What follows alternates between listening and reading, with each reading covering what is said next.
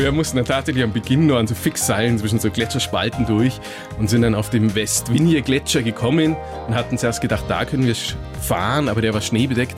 Dann sind wir natürlich da die ganze Zeit versunken und ab da, wo wir dann am oberen Baltoro Gletscher unterwegs waren, da waren wir wirklich auf Eis unterwegs. Also der, das Eis war da schnee- und geröllfrei und da konnte man dann tatsächlich wirklich fahren. Das war beeindruckend, auf diesem, auf diesem Eisstrom da mit dem Fahrrad zu fahren. Die blaue Couch, der preisgekrönte Radiotalk.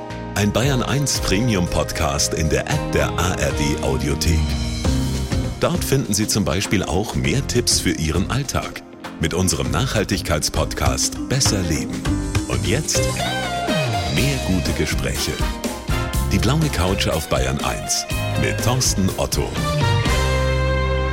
Gerd Scherner, ich freue mich sehr. Herzlich willkommen auf der blauen Couch. Dankeschön für die Einladung. Ich freue mich da zu sein. Gerd, du siehst original so aus, wie ich mir dich vorgestellt habe.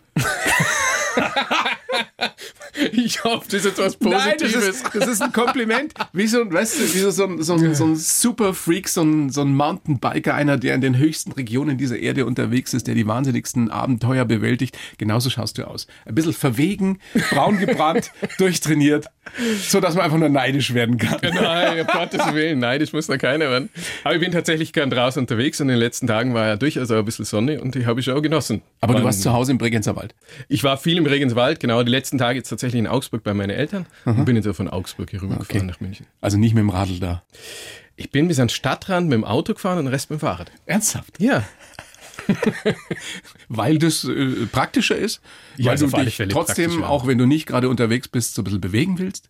Sind tatsächlich die zwei Argumente. Also zum einen fahre ich in der Stadt nicht gern Auto, also da ist das Fahrrad einfach viel ja, umgänglicher, man ist eigentlich sogar schneller unterwegs.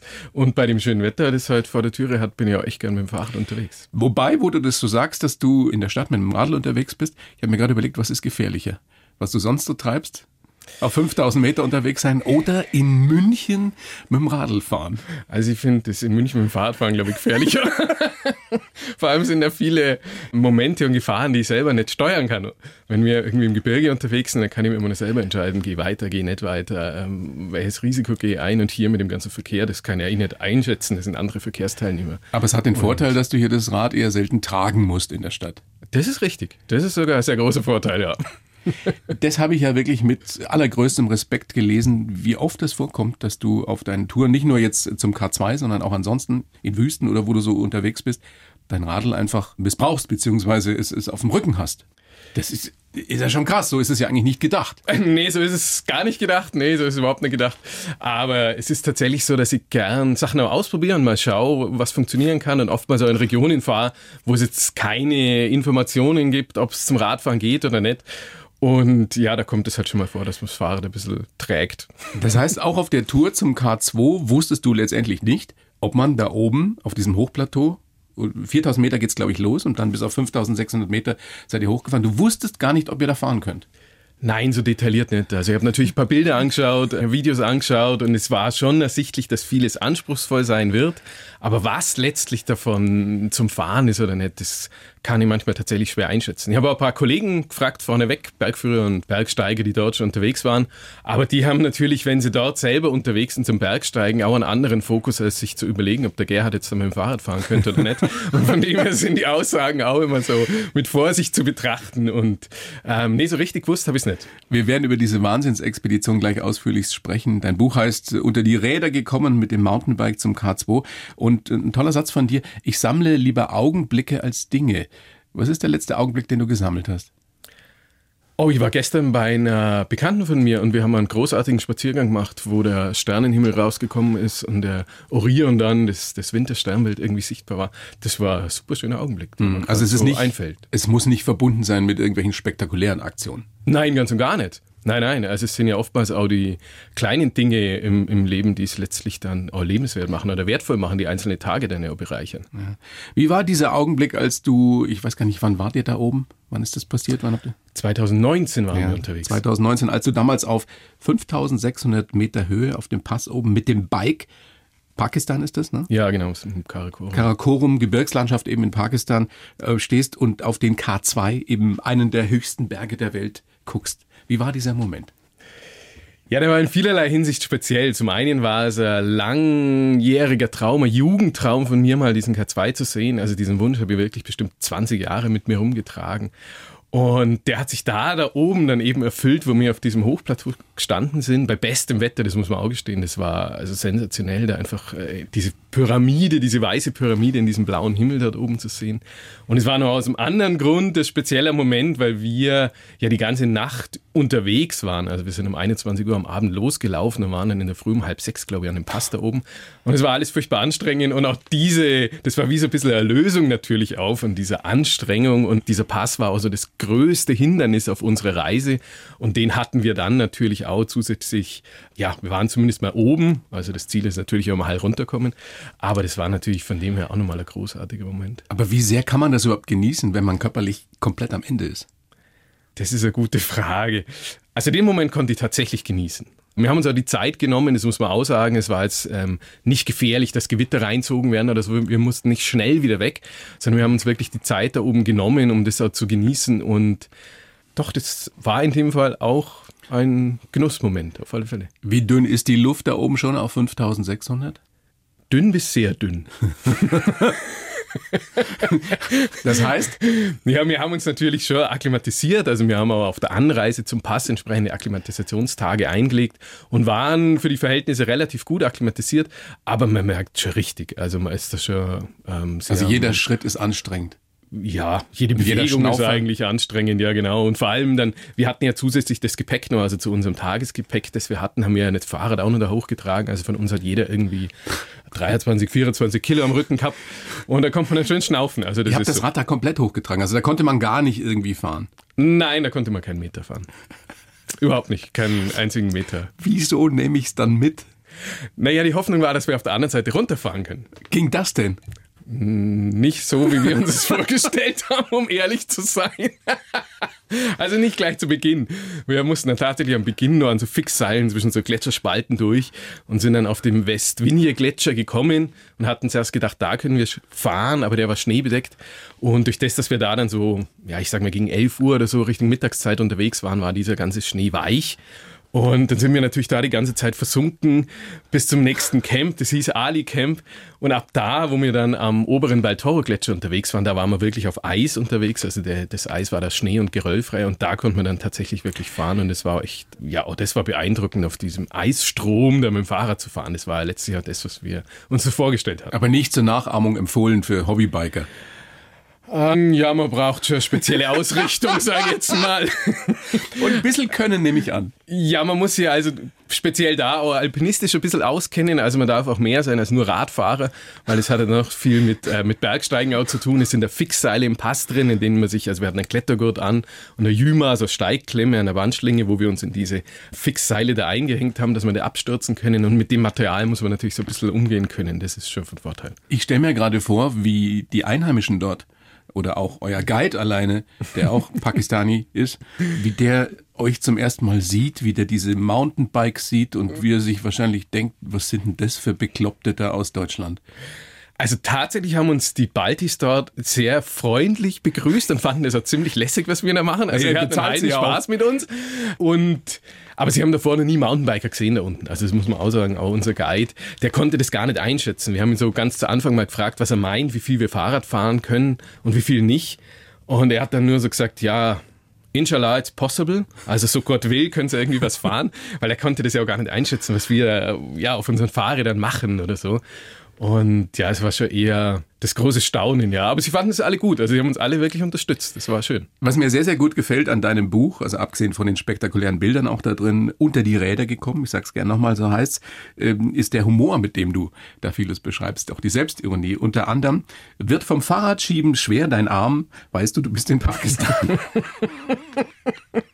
Ja, man darf sich, also ist zumindest so mein Motto, man darf sich auch nicht zu ernst nehmen, wenn man so Sachen macht, weil dann wird es auch schnell mühsam. Und ich habe gemerkt, dass man mit so ein bisschen Humor, ja, dass das alles ein wenig leichter geht. Aber in diesen Momenten, in denen du wirklich kaputt am Ende bist, so kaputt, wie wir uns das wahrscheinlich kaum vorstellen können, hilft da Humor? Bist du da noch in der Lage, humorvoll auf dich selbst, auf dein Leben, auf die Aktion zu gucken? Oder fluchst du da auch manchmal? Ja, es ist so ein Zwischending. Also, ähm, nee, tatsächlich habe ich Also es dauert sehr lang, bis ich meinen Humor verliere. Das muss ich gestehen. Also weil auch dieses, ich sag's jetzt mal, Leiden oder diese Anstrengung, die haben wir ja selbst gewählt. Und es hilft mir schon, wenn ich dann so einen Blick so ein bisschen von außen auf mich selber habe und mir denke, okay, was mache ich denn jetzt hier eigentlich gerade? Es ist so anstrengend, es ist irgendwie minus 20 Grad, ich habe mein Fahrrad auf dem Rücken und ich krabbel jetzt auf irgendeinem Pass hier in Pakistan. Und es hat trotz der Anstrengung, finde ich, durchaus was Belustigendes. Gab es irgendeinen Moment, der wirklich so krass war, dass du den Humor verloren hast? Nee, in Pakistan tatsächlich nicht. Also das hat aber auch ganz viel mit den Leuten zu tun, mit denen ich unterwegs war. Und wenn die Mannschaft stimmt, wenn die Stimmung stimmt, dann ist man ja fast in der Lage, jede Situation irgendwie zu lösen. Und nee, wir hatten sie eigentlich, also es war oft anstrengend, ähm, aber wir hatten es auch viel lustig. Ja. In Köln sagt mal, jeder Jack ist anders. Ja, genau. Also es, es gibt so einen Spruch, macht. den habe ich glaube ich mal, ähm, weiß ich gar nicht mehr, wo in der Wüste gehört. Ich glaube, das war in Tunesien oder so. Da hat mal irgendeiner zu uns gesagt, mit Humor reitet man jedes Kamel durch die Wüste. Und das finde ich eigentlich so ein ganz äh, schöne, schönes Motto. Ja, sehr schön. Apropos Kamel durch die Wüste, eine andere Expedition, ich, ich schweife ein wenig ab, aber da geht die Legende, da wärst du mit deinem Radl auf dem Rücken, auf dem Buckel hinter zwei Kameltreibern hergelaufen. dieses, gibt, existiert dieses Bild? Gibt es davon ein Bild? Davon gibt es ein Bild, ja, und da gibt es auch sogar ein kleines Video, da gibt es auch ein Bewegtbild. Das war im Oman. Also wir waren im Oman unterwegs auf Trailsuche und ja, hatten uns das dann auch so vorgestellt, dass wir dann da Sanddünen befahren und haben dann da ähm, in den Dünen übernachtet und wollten am nächsten Tag eben Sanddünen mit unseren Fahrrädern befahren. Und man kennt ja so diese Bilder aus manchen Videos auch und haben uns das so schön vorgestellt. Aber da war am Tag davor war Sandsturm und jetzt war diese, war diese ganze Oberfläche so ganz weich und wir sind restlos eingesunken mit unseren Fahrrädern da in dieser, in diesem Wüstensand und konnten eigentlich nur noch rauslaufen aus diesem, aus diesem Sandkasten, aus diesem großen und sind da auf einen Beduinen getroffen, der uns dann mit zu seinem Camp mitgenommen hat. Und wir haben dann mit ihm wieder Kaffee getrunken und haben uns auch ausgetauscht. Und es war auch eine beeindruckende Begegnung. Und da ist dieses Bild auch entstanden, wo wir unsere Fahrräder hinter dem Kamel ertragen. Und der hat sich auch nicht gewundert, was ihr da so treibt? Doch, wahrscheinlich schon. Doch, das hat er, glaube ich, schon. Aber auch der war so, also ich habe immer so das Gefühl, dass diese Überraschung, wenn man wo mit dem Fahrrad unterwegs ist, wo, wo niemand damit rechnet, dass jetzt ein Fahrrad um die Ecke kommt, dass das also eine gewisse Neugierde und vielleicht auch Begeisterung auslöst und darum begegnen uns die Menschen da eigentlich meistens auch ziemlich offen und freudig. Nee, du bist ja auch ein, ein sehr offener, zugänglicher, ähm, kommunikativer Mensch. Das kommt ja noch dazu. Das macht es dann schon leichter. Ich glaube, das muss man unterwegs auch sein. Also wenn man so viel unterwegs ist, dann hilft es, glaube ich, wenig, wenn man zu verschlossen ist. Also mhm. und diese Neugierde, die ich habe, um, um andere Länder und andere Leute auch kennenzulernen, die hilft mir auch beim Unterwegssein. Also das, ja, ist schon Teil, glaube ich, von mir auch. Warst du schon immer so?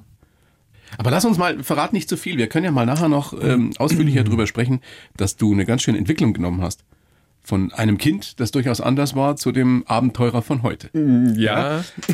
Kleiner Spoiler. So. Kleiner Spoiler, okay. Ich gebe dir jetzt mal den Lebenslauf, den ich für dich geschrieben habe. Jawohl. Du liest den bitte so vor und sagst mir dann danach, ob du den unterschreiben kannst. Ich heiße Gerhard Czern und die ganze Welt ist mein Abenteuerspielplatz. Ob mit dem Mountainbike oder zu Fuß, mir kann es nicht steil und anstrengend genug sein. Aber es geht mir nicht um das Höher, Schneller, Weiter, sondern um das Erleben von Menschen und Landschaften. Auch wenn es gefährlich wird, vertraue ich heute darauf, dass es das Leben schon gut mit mir meint. Schon erstaunlich, was aus dem ängstlichen Kind von damals geworden ist. Unterwegs in den Bergen ist mein Bike wie ein Zauberstab. Und ab und zu auch wie ein Klotz am Bein, wenn ich damit am Seil in der Eiswand hänge oder es durch die Wüste trage. Aber nur dann, ganz weit außerhalb meiner Komfortzone, fühle ich mich wirklich lebendig. So. Spannend. Steht Quatsch drin? Irgendwas, was du nicht unterschreiben könntest? Ähm, also ich fühle mich tatsächlich nicht nur lebendig, wenn ich außerhalb meiner Komfortzone bin. Aber dann besonders? Nein, dann erfahre andere Seiten von mir. Also ich fühle mich auch furchtbar lebendig, wenn ich bei mir zu Hause auf der Terrasse sitze oder auf meinem Balkon sitze. Und das machst du schon auch ab und zu? Ja, unbedingt. Ganz klar. Also ich bin nicht nur unterwegs und kann es auch echt genießen. Aber ich kann es auch schätzen, ja, wenn ich meinen, also man sagt immer Komfortzone, wenn ich so meinen gewohnten, ja, weiß jetzt nicht, wie ich sagen soll. Trott. Ja, Trott oder auch, ja, wenn ich halt mal meine Grenzen verlasse oder so, das kann mhm. ich so genießen, weil letztlich erfahre ich auch wieder was über mich wie leistungsfähig bin ich, wie gehe ich mit Situationen um und so weiter. Also, Aber du bist kein Danger Seeker, also kein nein, Gefahrensucher, der das ständig braucht und immer noch einen höheren Kick und. Nein, nein, nein, nein, gar nicht. Und drum ist auch, es kann nicht steil und anstrengend genug sein. Das mag tatsächlich so einen Eindruck haben, wenn man die Aktionen so anschaut, das ist auch richtig. Aber letzten Endes geht es mir da auch nicht drum um steil und anstrengend. Das ist eigentlich so ein Nebeneffekt, dass um jetzt zum Beispiel, wenn ich die Tour an K2 nehme, das ist halt leider anstrengend, bis wir da hinkommen. Aber ich wäre auch hingegangen, wenn es nicht so anstrengend gewesen wäre. Mhm. Aber ich habe gelesen in der Vorbereitung, dass du zum Beispiel so Touren wie auf dem Kilimanjaro und so, das fandst langweilig. Nein, das ist nicht langweilig, um Gottes Willen. Nicht? Nein, das war eine sensationelle Tour. Nein, gar nicht. Nein, nein, das ist nicht langweilig. Aber es musste dann schon weitergehen. Also es musste mehr kommen. Mm, ich glaube, es ist so, dass wenn man, und es ist jetzt in jeder Fertigkeit, die man sich aneignet, egal ob das Sport ist oder ob das auch jetzt vielleicht ähm, ja andere, auch Handwerk kann das sein oder so, in dem Moment, wo man sich weiterentwickelt, eröffnet sich auch ein neuer Horizont. Mhm. Weil man merkt, dass man dazu fähig ist, dass man auch dann noch andere Dinge jetzt leisten kann oder erleben kann oder in andere Regionen vorstoßen kann, dann macht sich natürlich auch ein neuer Horizont auf und dann wächst natürlich auch die Neugierde darauf wieder. Also darum geht es dir sozusagen, äh, dich ständig zu entwickeln, immer wieder was Neues zu erleben, immer wieder neue Seiten an dir auch kennenzulernen und auszuloten, wohin kann es gehen. Das ist, glaube ich, letztlich eigentlich so die, ja, ja. die Motivation da dabei, ja. Also mir ist es letztlich völlig egal, ob der Berg dann ein bisschen höher oder, oder weiter weg ist oder so. Aber ja, wie ich gerade gesagt habe, ist diese Fähigkeiten, die man sich so im Laufe des Lebens vielleicht entwickelt, wenn man was ähm, intensiv macht, dadurch eröffnen sie natürlich auch neue Horizonte und es mag für Außenstehende halt immer so ausschauen, als ob man immer ja, als ob das alles immer extremer sein muss. Aber die Möglichkeit gibt es halt dann einfach und die nehme ich dann schon auch gern wahr. Mhm. Dann lass uns mal gucken, wie das alles so gekommen ist. Gerd, du bist geboren am 10. Mai 76 in Augsburg. Die Eltern sehr, sehr kluge Leute, weil die haben dich immer unterstützt und machen lassen.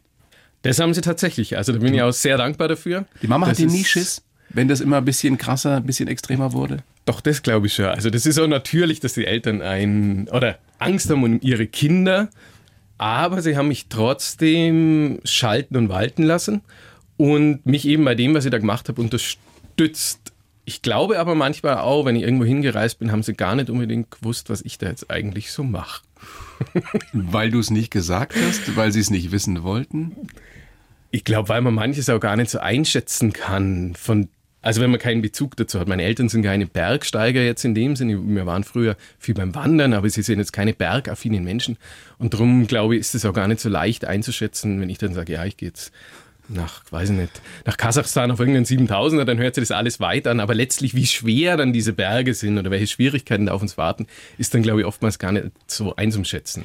Ich versuche mir jetzt gerade mal vorzustellen, wie der kleine Gerhard damals war. Du sagst ja über dich selber, hast im Vorgespräch mit der Veronika erzählt, dass du ein ängstliches Kind warst. Das war definitiv. Also ich habe richtige Angst gehabt. Ich habe Höhenangst gehabt, ganz schlimm. Oder zum Beispiel auch Treppen, wenn die äh, keine, wenn die nicht geschlossen waren, also nur Stufen hatten da konnte ich nicht hochlaufen. Also habe ich richtig Angst davor gehabt. Aber auf einer Brücke ans Geländer gehen und so, das war alles nicht meine Baustelle. Das war alles eigentlich gar nicht meins. Was ist dann passiert? das ist eine gute Frage. ja. Weiß nicht, was passiert ist. Ähm, ich hatte schon früh, glaube ich, so ein ja, sowas in mir, dass ich es nicht, nicht akzeptieren wollte. Also ich kann mich noch an meinen ersten Klettersteig zum Beispiel erinnern, wo wir in einer, in einer Jugendgruppe unterwegs waren und wir sind in diesen Klettersteig eingestiegen und es haben sich alle so irgendwie einigermaßen da normal bewegt und fanden das aufregend und ich fand das auch aufregend, aber ich habe einfach auch riesig Angst gehabt. Obwohl das ja gar kein Moment war, in dem man jetzt groß Angst haben hätte müssen, weil man ist ja gesichert, man hängt sich da ein mit dem Klettersteigset und so. Man kann ja eigentlich gar nicht abstürzen. Und irgendwie wollte das ja wie nicht akzeptieren, dass mir das jetzt eigentlich Angst macht, wo das vermeintlich doch sicher ist. Und das hat dann im Endeffekt dein Leben geprägt, weil du dich deinen Ängsten immer wieder gestellt hast? Die Komfortzone immer weiter rausgeschoben hast und immer wieder gesagt hast, ich akzeptiere das nicht, dass mir das Angst macht. Also, also ja, man kann es durchaus so zusammenfassen. Ich ja. als dein äh, persönlicher Therapeut, ja. darf dir das so sagen. Aber hat es dazu geführt, dass du, dass du heute gar keine Angst mehr hast? Nein, um Gottes Willen. Angst ist ein wichtiger Begleiter. Und Angst schützt uns ja letztlich auch. Also wenn ich keine Angst hätte, dann würde ich wahrscheinlich heute nicht hier sitzen, weil dann hätte ich mich irgendwann in meiner Sturm- und Drangzeit an irgendeinem Berg zu Tode geklettert oder wäre irgendwo abgestürzt. Also da waren Angst, so heftige Sachen dabei, ja. Naja, Angst ist ein guter Begleiter, um rechtzeitig umzudrehen, um eben sich auch zu sichern zum Beispiel. Wenn wir keine Angst hätten, dann würden wir vielleicht auch ungesichert irgendwo rumlaufen und so Aber weiter. die Kolleginnen und Kollegen soll es geben, ne? In deinem Metier. Ja, die gibt es natürlich auch, ja. Aber ich glaube fest daran, dass Angst ja ein wichtiger Parameter ist und aber auch was Positives ist. Mhm. Man muss nur lernen, mit ihr Freund zu sein, mit ihr umzugehen. Kann man das lernen? Kann das jeder lernen? Ich glaube ja. Also das ist ja ein Riesenthema in der heutigen Gesellschaft. Ängste, irrationale Ängste oder auch ganz konkrete Ängste. Wie würdest du uns allen raten, dass wir damit umgehen sollen, wie wir die angehen sollen? Oh Gott, ähm, euch Herr allen Professor raten. um Gottes Willen, ich bin kein Angstprofessor oder Psychologe. Naja, aber du bist einer, der damit ja wirklich umgehen muss, weil es bei dir um Leben und Tod geht manchmal. Also mir hilft es oft dann, wenn ich eben in einer Situation stehe. Also ich nehme jetzt mal zum Beispiel auch das Klettern, das ist jetzt beim, beim Bergsteigen, eben weil ich mit dem Fahrrad auch viel am Berg unterwegs bin. Wenn ich in einer Situation mal Angst habe, dann ist das, das sind eigentlich so diese klassischen Dinge, die man einmal mitgibt. Atmen zum Beispiel hilft. Einfach mal ganz konkret atmen, dass man in dem Moment, dass man sich wieder spürt, auch vor allem. Und wenn man dann mal ein paar Mal tief durchgeatmet hat, auch wenn ich jetzt in der Wand hänge und mich dann eben die Situation so ein bisschen wieder, jetzt bin ich wieder bei dem von außen betrachte, okay, häng jetzt da, aber ich stehe sicher, es gibt einen Haken unter mir, ich habe einen Klettergurt an. Es kann jetzt im Moment eigentlich nichts passieren. Und das allein ist schon mal diese, dieses im Jetzt sein. In diesem Moment lebe ich noch. Genau. Und dann aus dem, okay, was sind meine Handlungsspielräume? Es geht jetzt hierhin oder dahin oder ich kann mir ein Seil fallen lassen oder ja, und dann geht es oftmals auch wieder weiter. Wie fühlt sich das an, wenn du in einer Eiswand hängst, am Seil mit dem Radl auf dem Rücken? Also das war jetzt da speziell in Pakistan, wenn wir jetzt davon reden, das hört sich jetzt ein bisschen blöd an vielleicht, aber es war tatsächlich Komfortzone.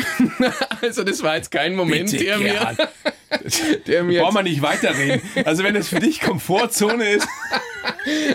Also da ist es eben wieder das Gleiche. Wir, wir haben die Möglichkeit, uns einzuhängen mit einer Steigklemme, einem, einem Fixseil. Schon und klar. damit ist der Moment des Abstürzens einfach gar nicht mehr da. Es gab dann natürlich Risikofaktoren, wie zum Beispiel Steinschlag, aber den haben wir versucht dahingehend zu minimieren, dass wir eben die Nacht durchgelaufen sind, bevor andere Leute im Pass unterwegs sind und Steine auf uns runterfallen können. Wie lange hingst du da?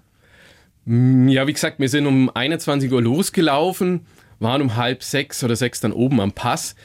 Der Teil, der Fixseil versichert war, oh, da tue ich mir jetzt wirklich schwer, weil wir nie auf die Uhr geschaut haben, großartig. Ich glaube, das waren sicherlich mal vier Stunden, fünf Stunden oder so. Also, ey, aber wie gesagt, also das, Sei mal nicht böse. Wenn das für dich Komfortzone ist, was ist dann äh, eine brenzlige Situation? Also es wäre zum Beispiel brenzlig gewesen, wenn die Fixseile jetzt nicht da gewesen wären. Weil dann wäre die Gefahr des Absturzes natürlich viel größer geworden. Wenn du da hängst, du kriegst ja auch Nackenstarre, oder? Weil du die ganze Zeit nach oben schauen musst, oder? Nee, man schaut tatsächlich mehr auf seine Füße, weil man muss ja schauen, wo man hintritt. Also so richtig viel nach oben schauen ist da nicht. Nee.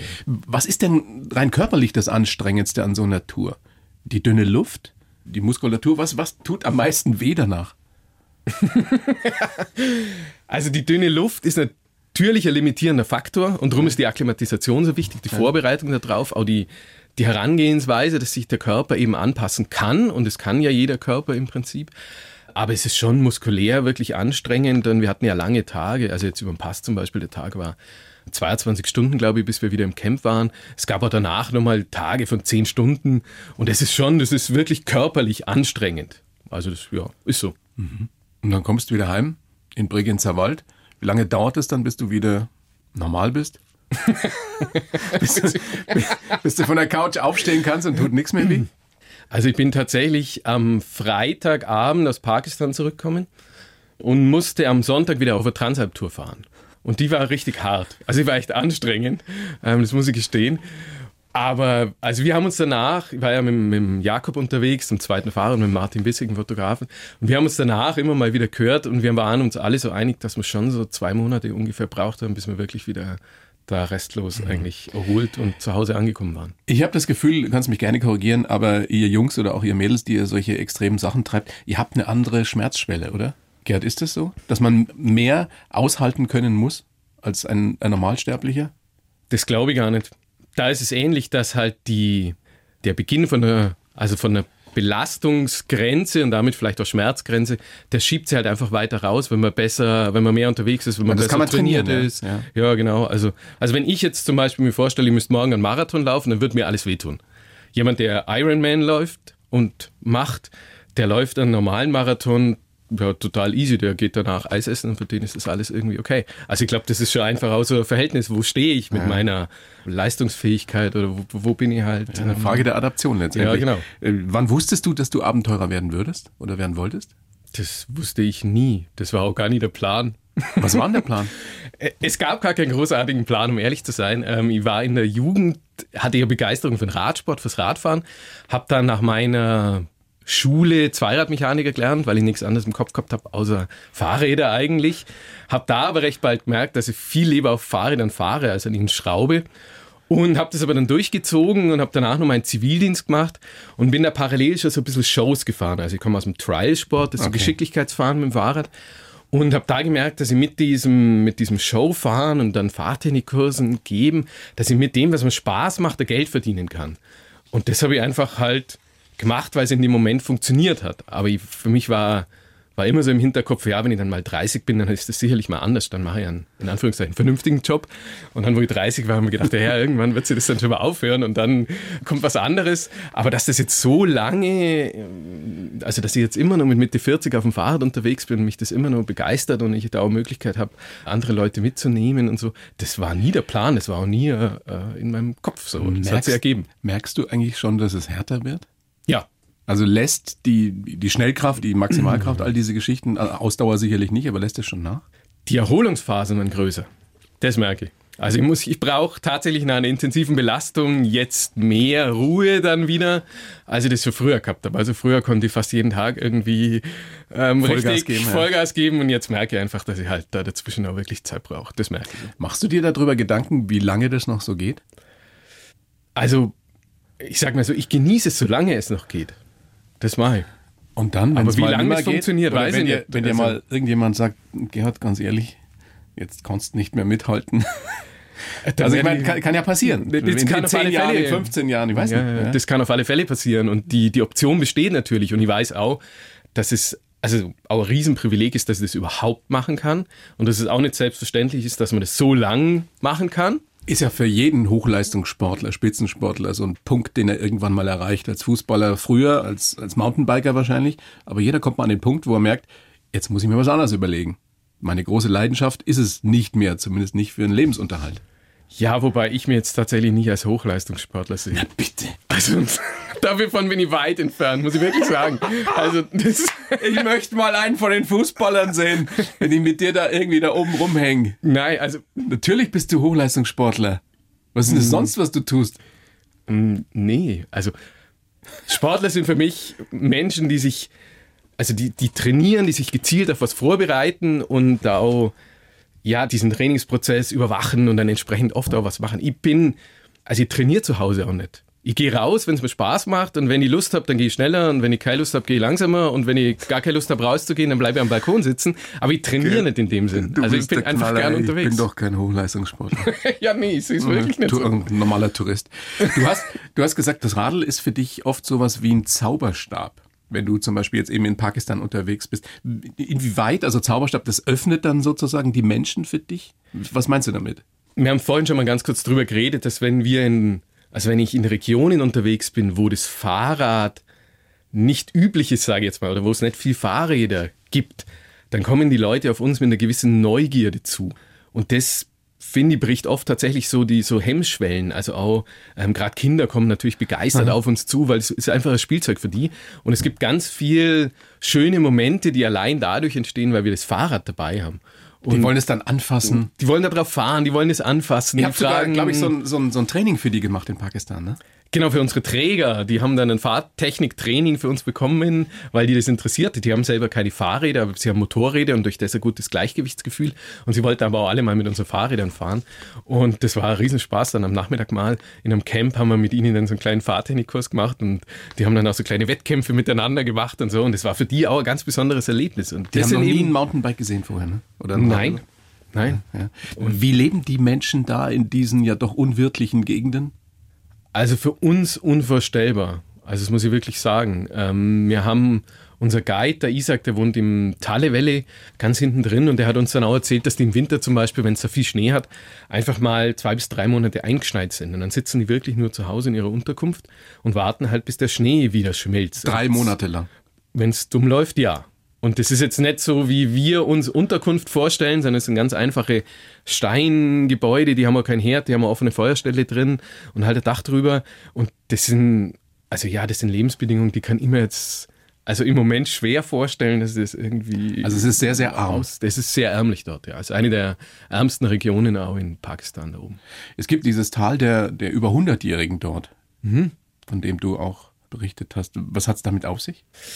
Ja, man geht davon aus, dass die Leute dort so alt werden. Zum einen, weil es an der Ernährung liegt. Also die haben zwar auf der einen Seite eine sehr einseitige Ernährung, also es gibt zum Beispiel viel Aprikosen dort, ähm, relativ wenig Getreide, Kartoffeln, aber man geht irgendwie davon aus, dass durch diese Ernährung und auch durch dieses äh, mineralstoffreiche Wasser, wir würden sagen, das ist sedimenthaltig, mhm. aber dass dadurch, ja, dass das den Menschen hilft, scheinbar irgendwie alt zu werden. Aber so genau weiß man es auch gar nicht. Hast du das Gefühl, die sind glücklicher als wir, obwohl sie materiell wesentlich schlechter dastehen? glücklicher. Das ist immer so schwierig. Oder sie sind überhaupt zufrieden mit dem, was sie haben? Das Gefühl habe ich tatsächlich erstaunlich oft, ja. Dass die Menschen weniger auf ihre, auf das schauen, was sie nicht haben, sondern eher, ja, für das dankbar sind, was sie haben. Und das ist natürlich oftmals viel weniger, als wir haben, ja. Also ich habe schon das Gefühl, dass wir uns manchmal vielleicht mehr darauf konzentrieren, was uns jetzt noch fehlt oder was wir vielleicht nur brauchen oder so und weniger oft den Fokus auf dem haben, was uns eigentlich so ja, geschenkt ist, was wir so haben. Wie nachhaltig ist denn das bei dir, wenn du von so einer Expedition zurückkommst?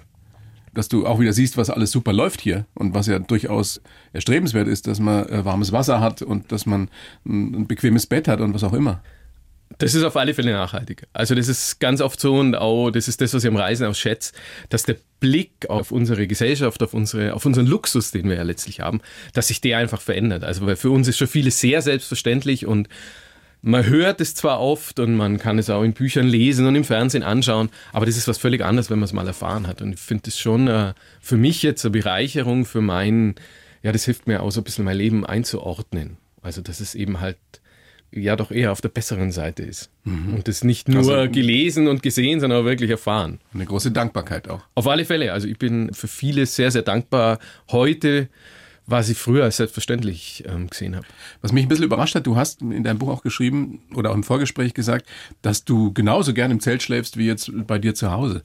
Aber ich meine, im Zelt schlafen ist ja nie wirklich bequem.